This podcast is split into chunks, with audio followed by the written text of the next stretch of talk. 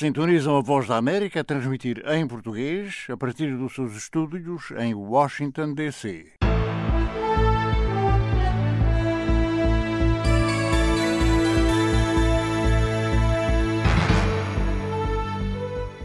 Olá, ouvintes. Começa aqui mais uma edição da Voz da América em português para a África. E como é sexta-feira, é dia do Angola. Fala só. Das 17h30 às 18 estamos em onda curta, nos 13.630 e 17.655. E depois, a partir das 18 horas, estamos também em onda média, 1530 MHz. Portanto, como os ouvintes sabem, devido às circunstâncias causadas pelo coronavírus, este é um programa pré-gravado com antecedência, não está a ser feito do estúdio, mas de qualquer maneira nós temos aqui alguns, alguns, uh, algumas perguntas para a nossa convidada, perguntas enviadas pelas redes sociais. A nossa convidada hoje é a doutora Olga Daniel. Ela era médica, é médica de clínica geral do Centro Médico ONAEPA, portanto, dá assistência médica gratuita às comunidades. Portanto, a saúde vai ser um dos temas em discussão, para além de outros temas. Mas antes disso, vamos às notícias. Desconhece ainda a causa da morte de Sindica Docolo, marido da empresária angolana Isabel dos Santos, morreu ontem quando efetuava mergulhos subaquáticos ao largo do Dubai. As notícias iniciais disseram que morreu de afogamento. A agência Reuters cita, no entanto, um colega e dois familiares como tendo dito que se desconhece ainda a causa da morte. Docolo tinha 48 anos de idade.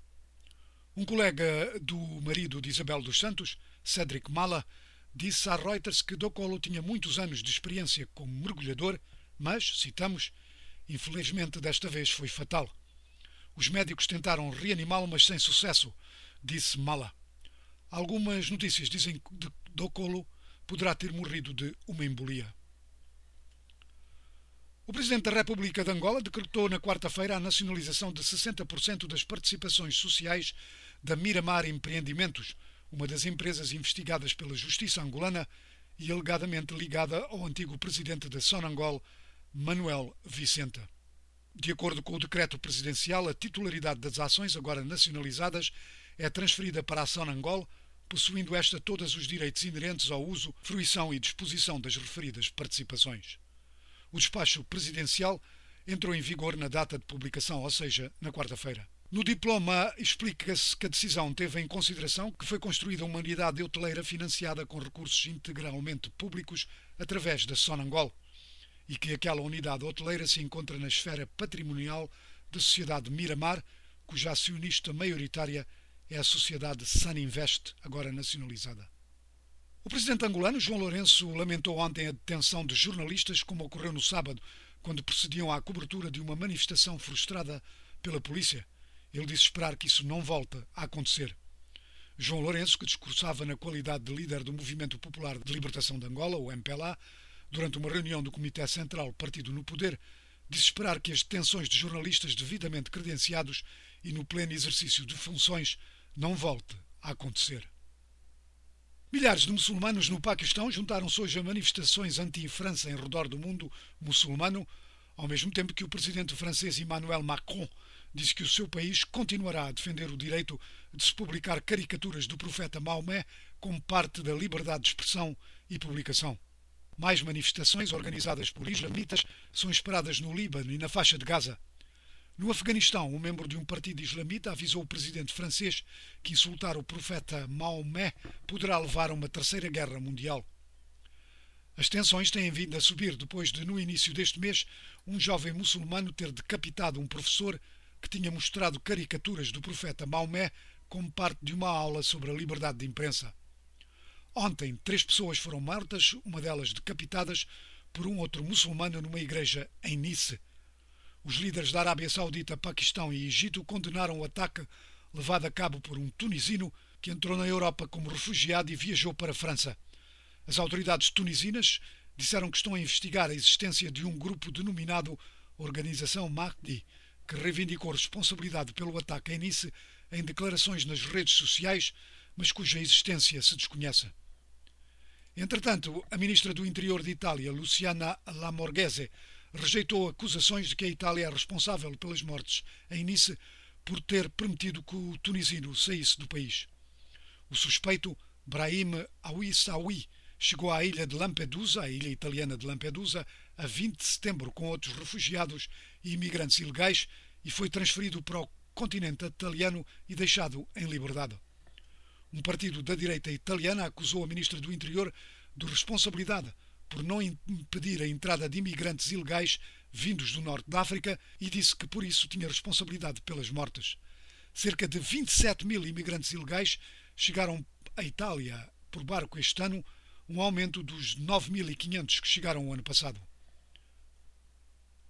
A poucos dias das eleições presidenciais nos Estados Unidos, os dois principais candidatos, Donald Trump e Joe Biden, estão a concentrar a sua campanha hoje em quatro estados considerados de grande importância para o resultado final, nomeadamente Michigan, Minnesota, Wisconsin e Ohio. Ontem, dois candidatos estiveram na Flórida, um estado considerado de importância vital. O candidato do Partido Democrata, Joe Biden, disse que se vencer na Flórida, vence as eleições. Entretanto, a cadeia de lojas Walmart anunciou que decidiu remover armas e munições dos seus locais de venda devido ao aumento das tensões eleitorais no país. A Walmart vende armas em metade das suas 5 mil lojas espalhadas pelo país. Os eleitores da Costa do Marfim vão amanhã às urnas em eleições presidenciais em que Alassane Ouattara busca um terceiro mandato. Num comício ontem, Ouattara apelou aos seus apoiantes para votarem e não se deixarem intimidar e para protegerem os locais de voto. Nos últimos dias têm aumentado receios de violência na sequência de manifestações marcadas por incidentes e alguns ataques. A casa do principal candidato da oposição, Pascal Afin Ghassan, foi incendiada e os escritórios do seu partido, a Frente Popular, foram atacados. Uma segunda onda de infecções do coronavírus continua a alastrar-se através da Europa e em certas regiões dos Estados Unidos.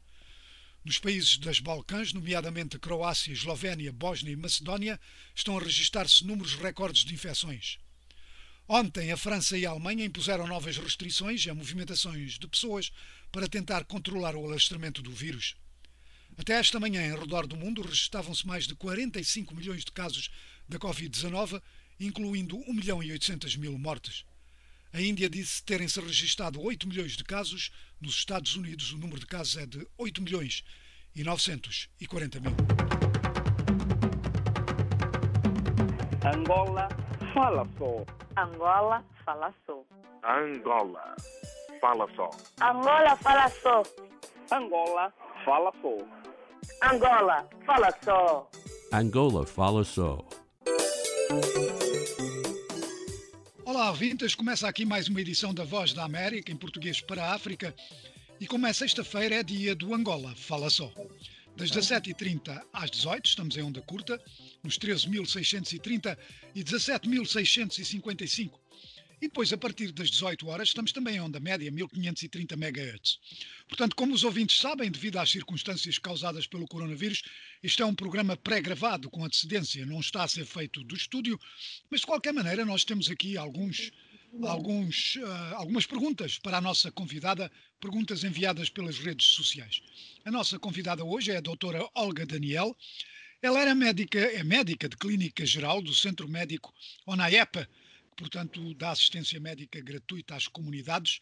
Portanto, a saúde vai ser um dos temas em discussão, para além de outros temas. Nossa convidada, a doutora Olga Daniel, ela é médica de clínica geral do Centro Médico ONAEPA, ONAEPA, portanto, da assistência médica gratuita a comunidades. Uh, doutora Olga Daniel, pode-nos começar por explicar a nós e aos nossos ouvintes o que é que é a ONAEP? A ONAEP é uma organização nacional dos estudantes provenientes do exterior. Isto foi criado em 2014, 2014 e temos estudantes vindo de Alemanha, Cuba, Itália, é, Argentina e vários outros sítios. Muito bem. E, portanto, o, o objetivo da ONAEP é ajudar a integrar esses esses estudantes vindos do exterior uh, nos seus diversos ramos de profissão. Qual é a dificuldade que eles têm em, em, ser reintegrados, por exemplo, médicos ou engenheiros que vêm do estrangeiro? Qual é a dificuldade que eles têm? Uh, Sim, por, o, o, é, os médicos que ou engenheiros vindo de fora não tem nenhuma dificuldade, porque todos eles, bem, todos não posso dizer, mas a maioria é, tem, tem emprego cá em Angola. Ah, muito bem. Muito bem. Agora, uh, uh, doutora, você. Mas claro está, a ONAEP diz que é uma para a integração dos, dos, dos estudantes vindos do estrangeiro. Muito bem, mas a ONAEP tem, portanto, uh, uma clínica geral, é? Sim, certo. Tem uma clínica geral. E onde é que opera essa clínica? Que é para. Sim, esta clínica fica localizada no distrito urbano de Vila Flor, na rua direita do Tio Chico, Muculangola, bairro uhum. 17 de setembro. Muito bem. Uh, quantos médicos é que trabalham lá? Os médicos trabalham lá em sistema voluntário, é? Sim, sistema voluntário, todos. Uhum. Todos em sistema voluntário. Temos cinco médicos trabalhando aqui e temos também outros vários é, vários enfermeiros também, mas a maioria se foi por falta de condições financeiras, o dinheiro do táxi, vindo que aqui estamos numa área muito rural e muito distante das suas casas, então fica um bocadinho difícil, vindo que aqui é tudo grátis. É tudo uhum. grátis. E como é que vocês, uh, portanto, claro está que isso acarreta despesas, uh, as vossas despesas, como é que vocês uh, pagam essas despesas? Com que fundos? Vocês são ajudados por alguém? Não, não somos ajudados por ninguém. Uhum. os fundos tiramos dos nossos próprios bolsos para ajudar a população. É ajuda o que tem, alguém que tem algo dar, e lá vamos ajudando o povo. Muito bem. Agora diga-me, qual é a afluência aí a essa clínica uh, por parte de, portanto, da população local? Uh, vocês têm muita gente a, a, a, ir à vossa clínica? Sim, temos, temos muita gente vindo, vem pessoas de muito distante. É, este centro nosso, a UNAIEP, é o único centro cá neste bairro. O único que tem, não tem nenhum outro centro, este é o único. E fica distante, vem pessoas de muito distante mesmo para aqui. E por falta de dinheiro de táxi, tem alguns que vêm a pé, não uhum. pegam táxi. Sim. E, uh, doutora Olga, quantos pacientes é que vocês veem por dia, mais ou menos? É, atendemos por dia, são 120 pacientes ao máximo. No mínimo, 60. Uhum. 60 pacientes. E olha, nós temos cinco médicos e também não fazemos ainda 24 horas, por enquanto. Aham.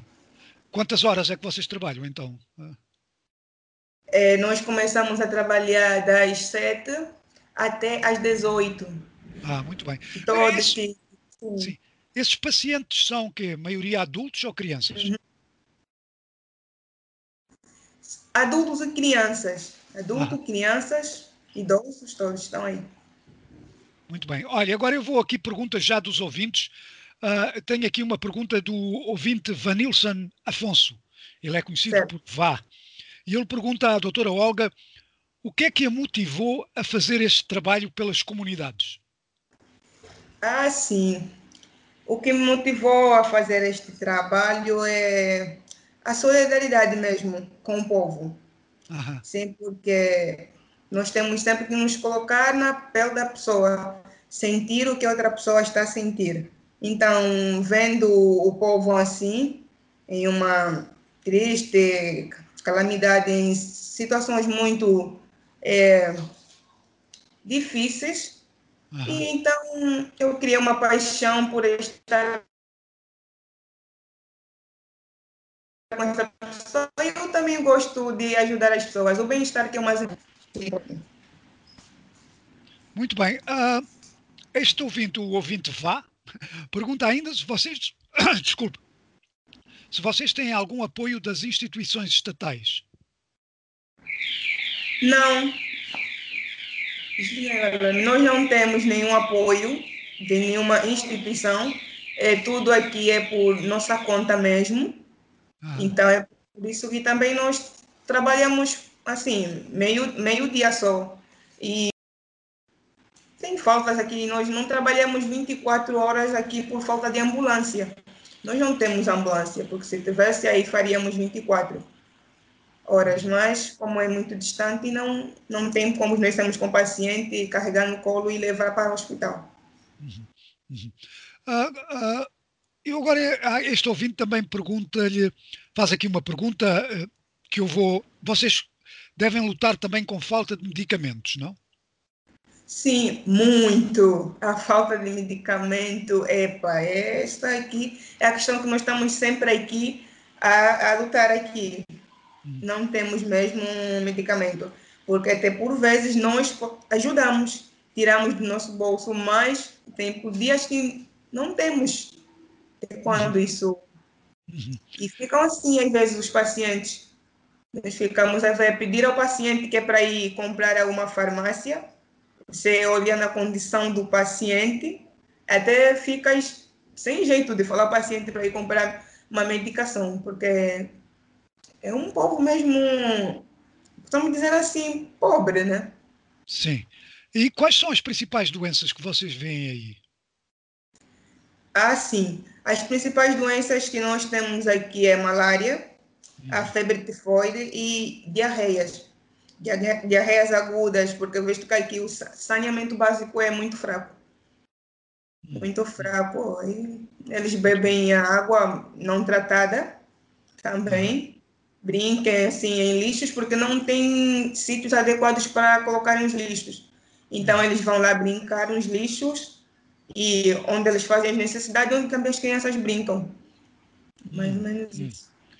Ah, uma situação, portanto, um pouco complicada. Ah, este ouvinte, o ouvinte vá, pergunta ainda ah, por, o que é que, porque, na sua ótica, por que é que o país tem tanta falta de medicamentos nos hospitais? É, por que, é que o país tem muita falta de medicamentos?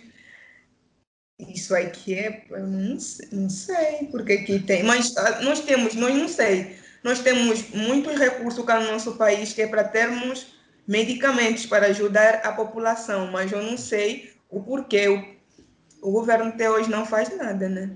Uhum. Não sei. Olha, e já agora este ouvinte também pergunta, na sua opinião, onde, uhum. onde é que se deveria começar para, para melhorar o sistema de saúde em Angola? Onde é que se deveria começar para melhorar a saúde? É, deveríamos começar, deixa cá ver, nos hospitais. Uhum. Nos hospitais, é, nas construções, nas construções dos hospitais. Aí deveria começarmos por aí. Uhum. E, mas tem-se falado muito do, portanto, do sistema de, de assistência primária, que, que isso seria essencial para para se começar a melhorar o sistema de saúde, porque hoje em dia os doentes afluem aos, aos, hospitais quando poderiam, se houvesse uma medicina preventiva a um nível mais básico, isso seria talvez a melhor, o, o primeiro passo a dar. O que é que você acha? É, o primeiro passo, exemplo, seria o nosso, o nosso centro, o NAIEP, exemplo, Sim. o nosso centro ONAIEP. Seria um dos primeiros passos. Uhum. Muito bem. Uh, agora, uh, este ouvinte pergunta-lhe também.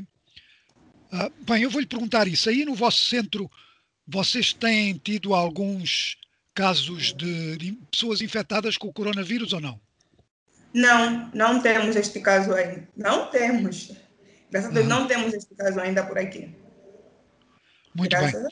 Sim. Uh, este ouvinte, o ouvinte vá, pergunta se você tem uma opinião quanto aos dados reais uh, do coronavírus através do país. Isto é, você acha que os dados fornecidos uh, são corretos? Sim, são. São corretos, sim. Eu acho. Só que eu não sei, o povo diz que é mentira, mas não é mito. Tudo o que eles falam é verdade. Muito bem.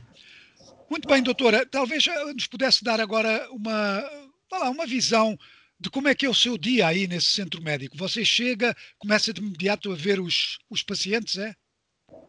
Sim, quando eu chego, eu até já eu encontro eles já aqui, porque eu para chegar aqui são mais ou menos uns cinco táxis do local onde eu vivo para cá, são cinco táxis e eu encontro eles aqui, eles chegam aqui seis horas, cinco e meia, eu encontro todos eles aqui à minha espera. Porque tem várias áreas, encontro crianças, porque temos crianças também por vacinar, e algumas para tratar, e algumas às vezes em casos muito graves. Quando as pessoas estão em situação grave, o que vocês fazem? É, damos os primeiros socorros, fizemos os primeiros socorros, o possível que nós fizemos. Nós primeiro fazemos os primeiros socorros. Quando o paciente estiver um bocadinho estável, ali sim, nós encaminhamos para os hospitais. Uhum. Uhum. Olha, e já agora eu, eu perguntava-lhe, você pessoalmente, quantos pacientes vê por dia? Eu, quantos pacientes eu vejo por dia? Sim. É, por dia eu vejo 50 pacientes. Por aí, 50. por dia, são 50. É. 50. É. Muito bem. Uh, tenho aqui um outro ouvinte que é o ouvinte Wonder, Wonder Ambrosio. Uh, este ouvinte pergunta se vocês têm ajuda ou auxílio da Ordem dos Médicos. Não, não temos Aham. nenhuma ajuda, não temos nenhum auxílio, nada. Aham. Não temos. Só. Não temos nada disso. A não ser o governo que nos proporcionou as vacinas. Só ah, isso. isso Sim, só vacinas. Portanto, o, o governo fornece as vacinas, não é? Sim. Quais são essas vacinas que vocês, uh, uh, portanto, dão geralmente? É, temos aqui algumas vacinas, temos a BCG, Sim. a hepatite, temos o sarampo, temos a vacina do tétano também, temos a rotavírus, pólio, são essas as vacinas que nós damos às crianças. E vocês vacinam crianças todos os dias? Sim, vacinamos crianças de segunda a sexta. Só aos sábados e domingos que não. Uhum. E as pessoas, pessoas trazem os filhos para. Ah, geralmente, muitas vezes, nestas áreas de Angola, as pessoas não vacinam os filhos e quando eles, por exemplo, com sarampo, já chegam infectados com a doença, às vezes já em estado grave. Qual é a sua experiência aí? É, sim, é verdade. As mães aqui eles não, não levam muitas crianças por vacinar.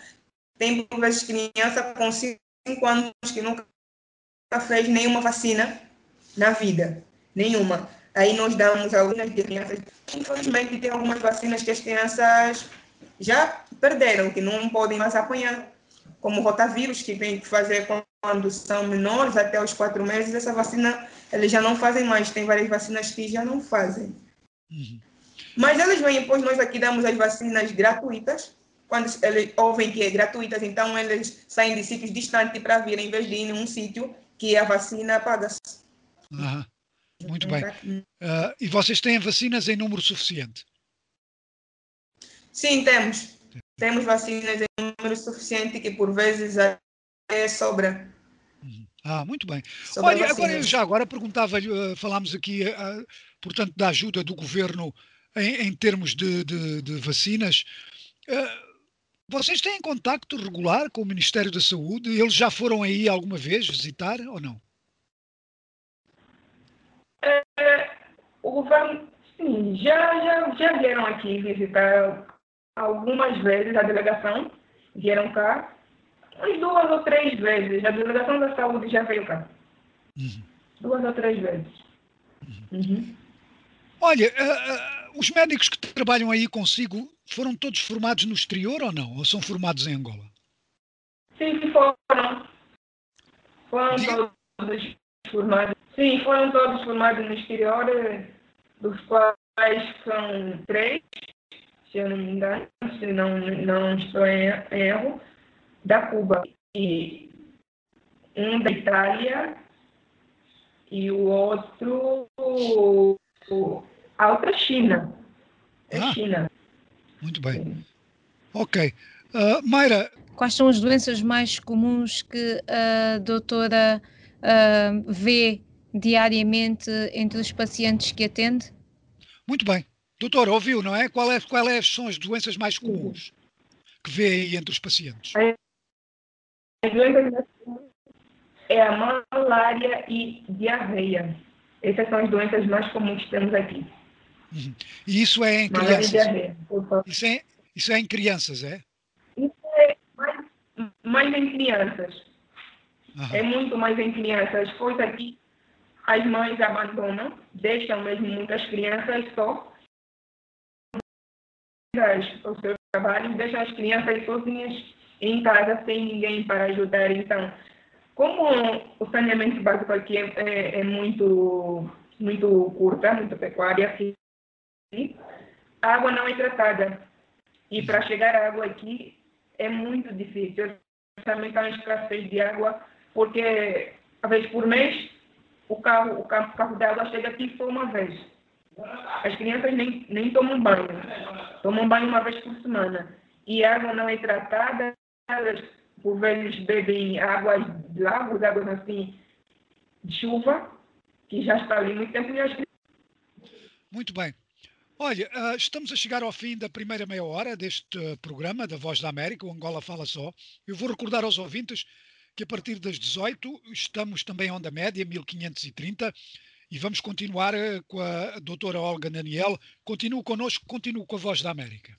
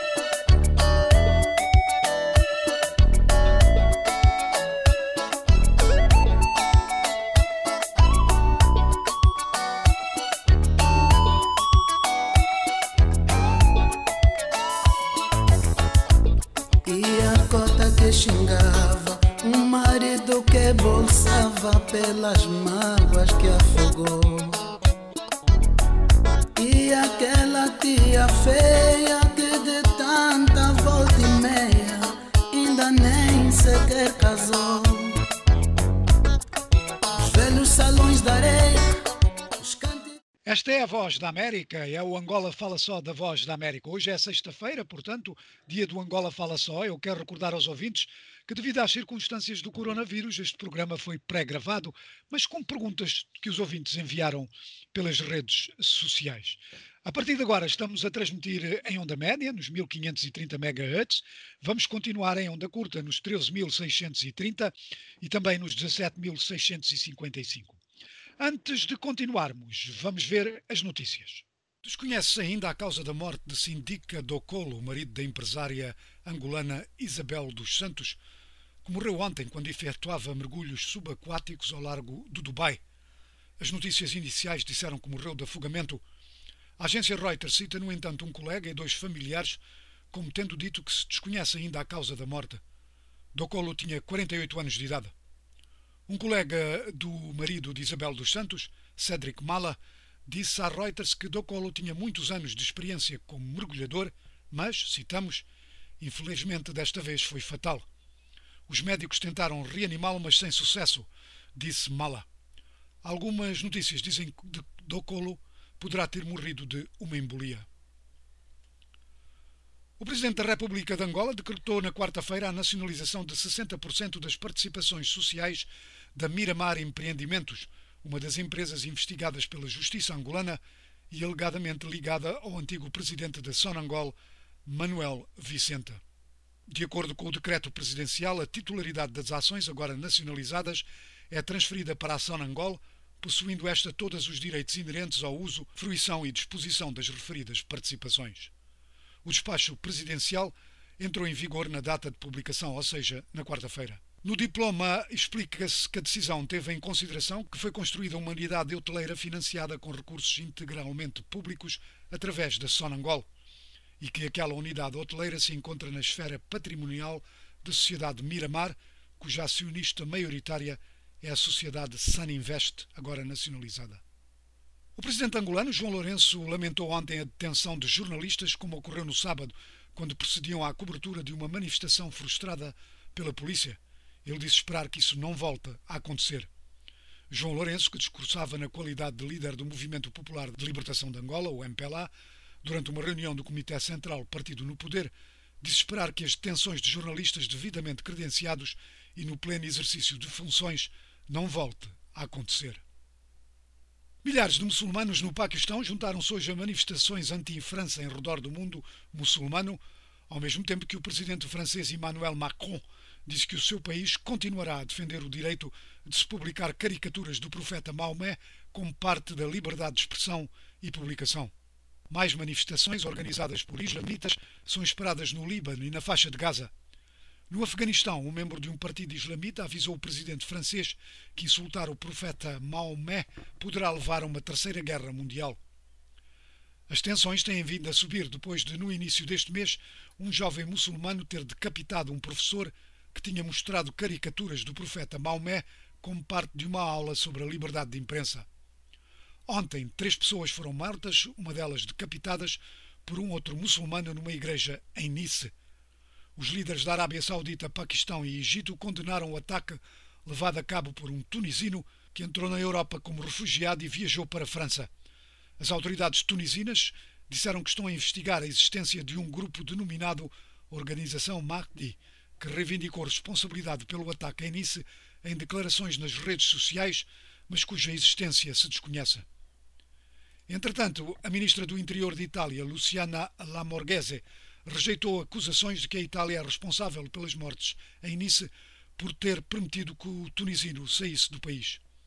O suspeito, Brahim Awissawi, chegou à ilha de Lampedusa, a ilha italiana de Lampedusa, a 20 de setembro com outros refugiados e imigrantes ilegais e foi transferido para o continente italiano e deixado em liberdade. Um partido da direita italiana acusou a ministra do Interior de responsabilidade por não impedir a entrada de imigrantes ilegais vindos do norte da África e disse que por isso tinha responsabilidade pelas mortes. Cerca de 27 mil imigrantes ilegais chegaram à Itália por barco este ano, um aumento dos 9.500 que chegaram o ano passado. A poucos dias das eleições presidenciais nos Estados Unidos, os dois principais candidatos Donald Trump e Joe Biden estão a concentrar a sua campanha hoje em quatro estados considerados de grande importância para o resultado final, nomeadamente Michigan, Minnesota, Wisconsin e Ohio. Ontem, dois candidatos estiveram na Flórida, um estado considerado de importância vital. O candidato do Partido Democrata, Joe Biden, disse que se vencer na Flórida, vence as eleições. Entretanto, a cadeia de lojas Walmart anunciou que decidiu remover armas e munições dos seus locais de venda devido ao aumento das tensões eleitorais no país. A Walmart vende armas em metade das suas 5 mil lojas espalhadas pelo país. Os eleitores da Costa do Marfim vão amanhã às urnas em eleições presidenciais em que Alassane Ouattara busca um terceiro mandato. No comício ontem, Ouattara apelou aos seus apoiantes para votarem e não se deixarem intimidar e para protegerem os locais de voto. Nos últimos dias têm aumentado receios de violência na sequência de manifestações marcadas por incidentes e alguns ataques. A casa do principal candidato da oposição, Pascal Afin Guessan, foi incendiada e os escritórios do seu partido, a Frente Popular, foram atacados. Uma segunda onda de infecções do coronavírus continua a alastrar-se através da Europa e em certas regiões dos Estados Unidos. Nos países das Balcãs, nomeadamente Croácia, Eslovénia, Bósnia e Macedónia, estão a registrar-se números recordes de infecções. Ontem, a França e a Alemanha impuseram novas restrições a movimentações de pessoas para tentar controlar o alastramento do vírus. Até esta manhã, em redor do mundo, registavam-se mais de 45 milhões de casos da Covid-19, incluindo 1 milhão e 800 mil mortes. A Índia disse terem-se registado 8 milhões de casos. Nos Estados Unidos, o número de casos é de 8 milhões e 940 mil. Pronto, e agora, depois das notícias, vamos fazer aquilo que fazemos todas as sextas-feiras. Vamos até ao Norberto Satec, que está no UAMBO, para nos dar uma revista de imprensa. Norberto. Olhemos para as grandes notas de atualidade dos principais jornais em Angola. O Jornal de Angola chama para a sua grande manchete a quarta reunião ordinária do Comitê Central do MPLA, com o seguinte destaque: João Lourenço reprova apoio da UNITA aos atores dos desacatos da última manifestação em Luanda. Parlamento aprova novo Código Penal, na especialidade depois de ter sofrido ratificação sob solicitação do Presidente da República, João Lourenço, sobre o agravamento da pena de crimes económicos. Júlio Airosa Ferreira, em entrevista exclusiva ao Jornal de Angola, avança que o setor das pescas precisa de apoio para iniciativas privadas. Novo regime simplificado chega em 2021. Empresas e AGT ainda não estão prontas para o fim do regime transitório do IVA. Escreve na sua primeira página o Jornal de Orientação Económica, o Expansão. Também na capa, lê-se teste da Covid-19 fora dos preços vigiados, geram negócios milionários, onde quem mais ganha são as clínicas privadas, já que só a Zaragatoa fatura 800 milhões de kwanzas mensais. Mas, mas o negócio é mais vasto, refere o jornal, incluindo os testes rápidos. O país destaca em letras garrafais na sua capa Cazenga encarregados substituem empregadas de limpeza nas escolas tudo por falta de funcionários desta área ao nível das escolas públicas do município um, dos mais populosos de Luanda. Estado nacionaliza Hotel Miramar e entrega a Sonangol. J-Lo terminou ao abrigo da lei da nacionalidade de 60% das participações sociais da Sociedade Comercial Miramar Empreendimentos, SA. Por fim, o diário refere os números da Covid-19 que somam e seguem em todo o país, atingindo ontem os 10 mil casos de infecções, citando o secretário de Estado de Saúde Pública, Franco Mofinda, como a fonte primária desta informação. O crime estampa na capa a Ministra de Estado para o Setor Social, caso Carolina Cerqueira. Documentos indiciam envolvimento da Ministra em micha de 9 milhões de dólares nova direção do cofre de providência da Polícia Nacional sob fortes suspeitas de desfalque de milhões de kwanzas.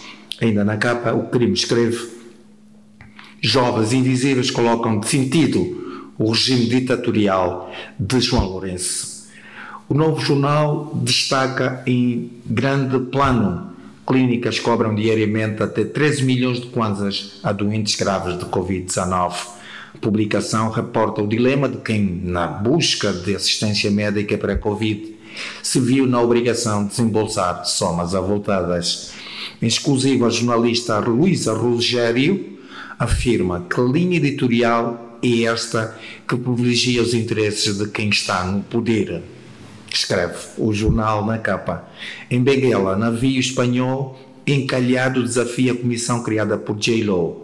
Derrame de combustível coloca em risco obra marítima entre Benguela e Quanzaçu.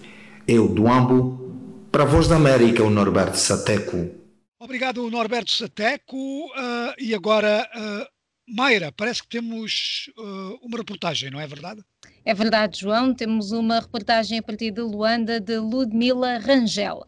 Esta reportagem é sobre o comportamento de muitos populares em Luanda nos últimos 15 dias. Esse comportamento que, uh, explica a reportagem, levou o governo angolano a reforçar as medidas de confinamento por causa da não adoção das medidas de biossegurança. Vamos até Luanda então. Uso da máscara facial de forma incorreta, ausência de distanciamento social e muito mais. Um comportamento que pode acarretar várias consequências, como o elevado número de contaminações. Um comportamento que obrigou o governo angolano a tomar outras medidas.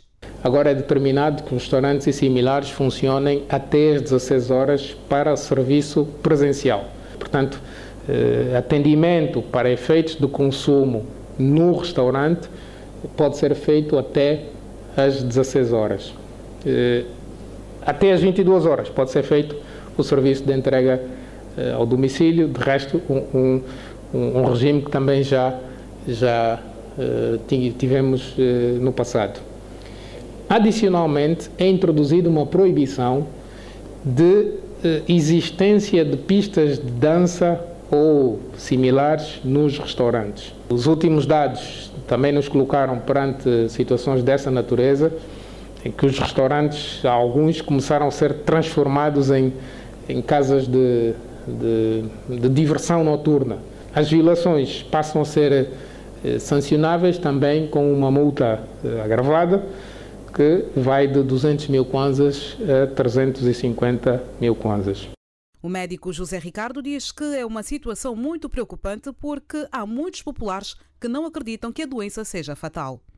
Porque nós temos uma população que maioritariamente tem aquele espírito ver para crer e por muito que se fale, por muito que se sensibilize, há muita gente incrédula. Incrédula no sentido de não ter visto, e incrédula e talvez no sentido também de arriscarem, porque todas aquelas que são medidas que nós devemos a, a, a adotar para nos prevenirmos do, do Covid, para não alastrarmos a pandemia, são medidas que de alguma forma afetam a população do ponto de vista socioeconômico. Ou seja, eu ver para crer e por outra, há muitos cidadãos que também não têm acesso a vários recursos. Aqui a questão é a informação. No princípio é o medo. A primeira, a primeira reação, medo. Quando se adotaram as medidas de prevenção, era na altura em que a situação estava catastrófica em Espanha, estava muito preocupante na Alemanha e catastrófica na Itália, estava um problema sério na América Latina e passou também já nessa altura a ser uma preocupação maior para os Estados Unidos. E aí a população ficou com um grande medo e retraiu-se e adotou de alguma forma as medidas. Felizmente não sabemos exatamente se foi esse acatar sério das medidas e o adotar cedo das medidas pelo nosso governo que fez com que nós não tivéssemos tido e não temos um grande impacto como aconteceu na Espanha, como aconteceu na Itália. Como isso não aconteceu, a população quase que foi perdendo o medo. E isso é que preocupa. Os convívios familiares acabam por ser um dos principais pontos de contaminação da Covid-19. O angolano, de uma forma geral, é um ser, claro que o ser humano também é um ser social, mas o angolano gosta muito do contexto familiar, o ambiente familiar e o ambiente alargado. E as pessoas, quando vão para esses ambientes familiares, a primeira preocupação é vai de máscara. Quando chega, até está de máscara. Depois de algum tempo, olha, é o primo, é o irmão, é o sobrinho, não estamos num ambiente familiar. Mas apesar de estar no ambiente familiar, as pessoas não vivem na mesma casa, não frequentam os mesmos locais, nunca se sabe quem é quem. As pessoas, por ter sido aligerada ou por terem sido aligeradas as medidas de, de, confinamento, então as pessoas acharam que já têm alguma liberdade e voltaram a ter os pedidos, voltaram a ter os casamentos, voltaram a ter aqueles convívios normais da família que realmente é um erro, não é correto, estamos a arriscar vidas e estamos a arriscar a vida das nossas próprias famílias. O governo angolano anunciou que Angola teve um registro de 30% na subida de casos de Covid-19 nos últimos 15 dias. Segundo o ministro de Estado e chefe da Casa Civil do Presidente da República, houve a necessidade de se alterar algumas medidas do decreto presidencial ou seja, reduziu para três os dias de vendas nos mercados. Os restaurantes passarão a funcionar novamente até às 16 horas e as demais superfícies comerciais até às 19 horas. Luanda continuará sob cerca sanitária por mais 30 dias por ser o epicentro da doença em Angola. Foi a reportagem de Ludmila Rangel. Uh, doutora Olga, vou pedir-lhe para comentar uh, como está a ser a aceitação da população, na sua opinião, em relação às medidas de confinamento e de que forma é que se pode fazer a população entender melhor a pandemia e as suas consequências? Ah, sim. A está ser assim, não, não má, não muito boa. Hoje estava mal no princípio, que eles não obedeciam a nada, não queriam ficar em casa, queriam todos sair, porque não existe doença nenhuma, não tem nada, nem vamos sair da mentira. Mas agora, vem a gravidade da situação, só vê que estão, tão assim, não estão obedientes, não estão submissos, mas eh, estão obedecendo. Qual é que acha que seria a melhor Agora, forma da população entender uh, a gravidade da pandemia? A melhor forma de entender, eu acho que seria conversar, falar com elas, não daria uma palestra, mas isto em comunicações é, televisas e através da rádio, redes sociais, falar com, com, com elas, conversar e dizer que os. Como posso dizer? Que esta, esta doença, estamos dizer que esta doença é extremamente grave e que é uma brincadeira. Essa doença não é nenhuma brincadeira e muitos estão aí a dizer que não é mito, mas não, não é mito. Dizer que estas medidas são frequentes e apresentadas como um último recurso para evitar novos confinamentos na população.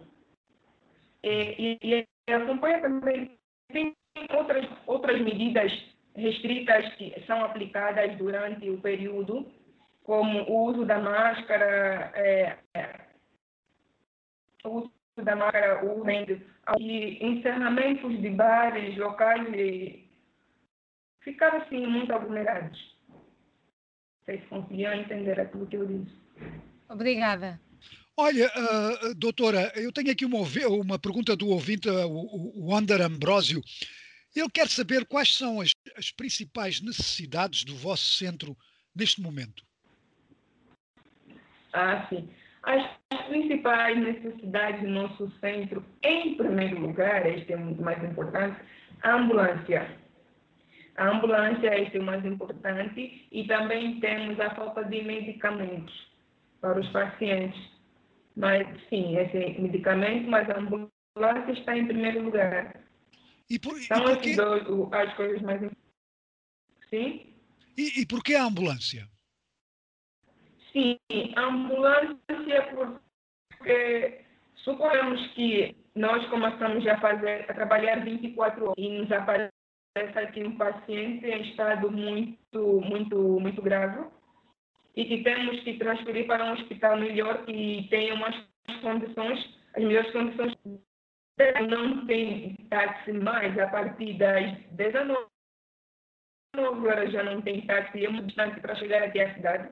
Precisa-se mesmo de ambulâncias, porque já não tem carros nem motos que vão chegar até a cidade lá para ajudar. Ah, muito bem. Se tivesse uma ambulância, seria melhor. Sim. É, seria melhor transferir mais rápido. E assim salvamos mais vidas. Ah, vocês têm muitos óbitos aí no centro? Não. Não. Graças a Deus ainda não tivemos nenhum óbito. Aham. Em um mesmo. Nosso centro não tivemos nenhum. Muito bem. Em casos que. Mais sim. Sim. Agora, falando, falando das vossas necessidades, ah, há, há diversas organizações internacionais ou ONGs que prestam ajuda a este tipo de organização. Vocês têm contacto com alguma organização internacional, alguma organização não governamental que vos possa ajudar ou não? Já foram não, contactados Não, não temos. Não, não fomos contactados por ninguém, também não temos nenhum contato deles. Uhum. Ah, se calhar eles não, não sabem que vocês existem, não é? Não saber até sabem. Saber até sabem porque nós já fizemos em várias reportagens, né? já aparecemos em, em televisão, já falamos em rádios sobre aqui o nosso centro, é por isso que tem pessoas que vêm de outros sítios vindo daqui. Se as pessoas mais carentes viram isso, por que, que outras pessoas também não podem? Uhum. Muito bem. Mas, Olha, eh, sim. Mas a embaixada do, do, do Estados Unidos e pedimos apoio para nos, para nos apoiar.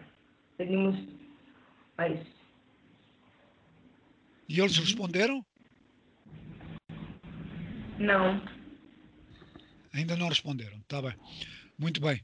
Ah, que tipo de apoio é que vocês gostariam de receber das embaixadas ou de organizações não governamentais? Muito bem. Mas, Olha, eh, sim. mas a embaixada do, do, do Estados Unidos e pedimos apoio para nos, para nos apoiar. Pedimos a isso. E eles responderam? Não. Ainda não responderam. Está bem. Muito bem.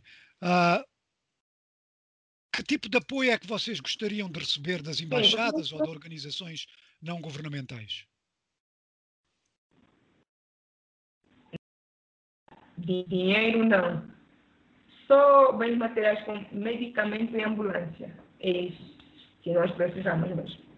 Porque estamos em escassez de medicamentos cá no nosso centro. Mas, doutora, ah, peço desculpa por interromper. Há pouco tempo dizia que houve muitos ah, ah, médicos voluntários que desistiram porque não conseguiam manter, não é? Não conseguem pagar os, os- os meios de transporte para chegarem até aí.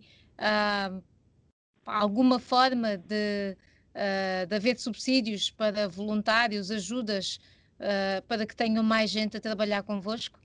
É, seria sim, sim. É uma das soluções ah, que nós, nós precisamos aqui muito. Precisamos disso também muito para podermos ter mais voluntários aqui, porque visto que éramos tantos, acho que éramos em média de 15, 20, ficamos um poucos. Agora somos aqui, os voluntários são cinco, se não me engano, são cinco. Com os médicos, assim faz um total de 10. Muito bem. Doutor, agora diga-me uma coisa um bocado sobre a sua pessoa. Você trabalha aí, portanto, trabalha umas horas. Depois você trabalha como médica ah, particular ou em algum, algum hospital ou não? Não. Você só só aqui trabalha. mesmo, eu fico, me dedico total... Sim, só Ah, trabalho só- aqui. Dedico Ah, muito, tempo aqui. muito bem. Uhum. Muito bem. Ah, olha, desculpa a minha ignorância, ah, vocês estão localizados, você já disse, isso, isso é muito longe. ah, isso onde é que é, precisamente? Você já me disse, mas em relação, sei lá, à cidade, vocês estão perto da capital, é? Desculpa a minha ignorância. É, nós estamos, sim, estamos, estamos, estamos na capital, mas estamos muito distantes, é Viana. Ah, Viana, está bem. aqui. Sim. Muito bem. Estamos Ok. aqui. Muito bem. Ah, ok, e as outras pessoas, os enfermeiros que trabalham aí, também são voluntários, não é? São todos voluntários? Sim, são todos voluntários. Ok. Bem, deixa-me ver se eu tenho aqui mais alguma pergunta ah, dos ouvintes. Estas já foram feitas. ah. como é que você vê o seu trabalho ah, que presta nessas comunidades vulneráveis? Eu creio que este ouvinte, o que ele quer saber é que ah, quais são as dificuldades que você enfrenta no dia a dia e como é que você, portanto, como é que você, porque é que você faz esse trabalho? Sim, as dificuldades pessoais que eu encontro aqui uh, são uh, o subsídio né, para o, o dinheiro para chegar aqui do táxi, pessoal. Agora, como médica, são os materiais. Os materiais aqui que nós não temos, tem por vezes aqui nós nem temos nem luva para pegar os pacientes e nós temos que pegar e nós temos que pegar os pacientes mesmo assim, sem as luvas, porque nós não temos. Uhum. Tá bem. Pronto, muito obrigado, doutora, doutora Olga Daniel. Nós temos que pedir desculpas, não só a si, mas aos nossos ouvintes, pelas dificuldades técnicas que tivemos hoje. Mas eh, toda a voz da América, de certeza, tenho a certeza que deseja-lhe desejo-lhe as maiores felicidades e o maior sucesso, uh, portanto, aí no, na, no Centro de Saúde da ONAEP, aí em Viena. Muito obrigado por ter participado, doutora, e até à próxima. Obrigada, eu. Até a próxima. Lord, I want to thank you so much for purifying the sinners from his sins. Eu sonhei com uma vida buenais, uma família fina com classe. Já sonhei com uma vida mais condigna, boi de carro na garagem e o quintal com piscina. Mas, mas com o tempo aprendi que a vida não é só mambo chique. A vida sem Deus é como um clipe. Filmas e filmas, mas continuas no Vim dizer que Deus é tão bom. Funny Music. Que é o seu blog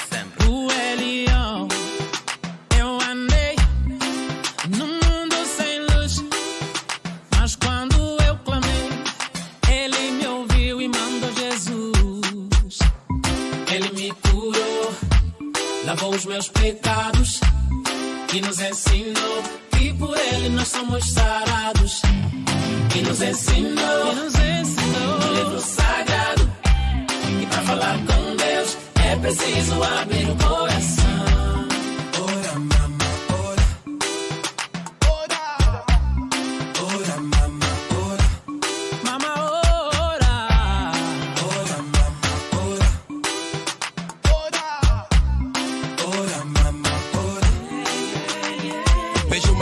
Que cai no rosto cheio de desgosto. Não era suposto ver a vida num semblante roto, rasgado, cansado, irado. Tu estás debilitado. Cada minuto que passa, tu pensas da vida difícil que tem levado. Subjugado, renegado, te sentes fechado. Te vis derrotado, humilhado, amarrado, sem advogado. E é um recado que eu te quero dar.